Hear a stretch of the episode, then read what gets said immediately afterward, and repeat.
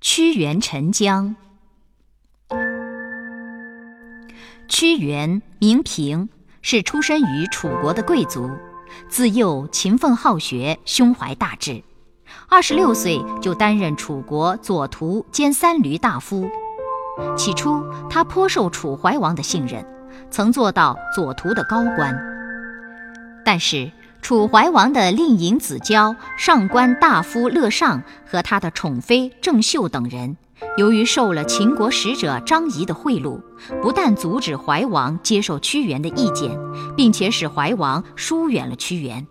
结果，楚怀王被秦国诱去，求死在秦国。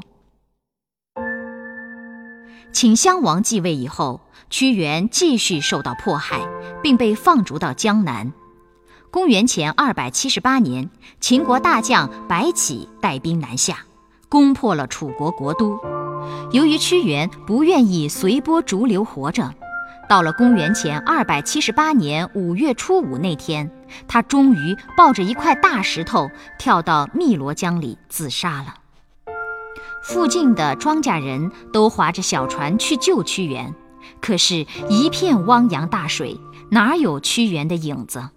大伙儿很难受，对着江面把竹筒子里的米撒了下去，算是献给屈原的。到了第二年五月初五那一天，当地的百姓想起这是屈原投江一周年的日子，又划了船，把竹筒子盛了米撒到水里去祭祀他。后来，他们把盛着米饭的竹筒子改为粽子。划小船改为赛龙舟，又因为他是和危害楚国的小人奋斗到死的，所以到了他的忌日，百姓们就挂起菖蒲剑，喝着雄黄酒，预防奸邪的侵害。这种纪念屈原的活动渐渐成为一种风俗，每年农历五月初五的端午节就是这样来的。屈原是我国古代杰出的爱国诗人。他最有名的诗篇是《离骚》，在诗歌里痛斥卖国的小人，表达了他忧国忧民的心情，对楚国的一草一木都寄托了无限的深情。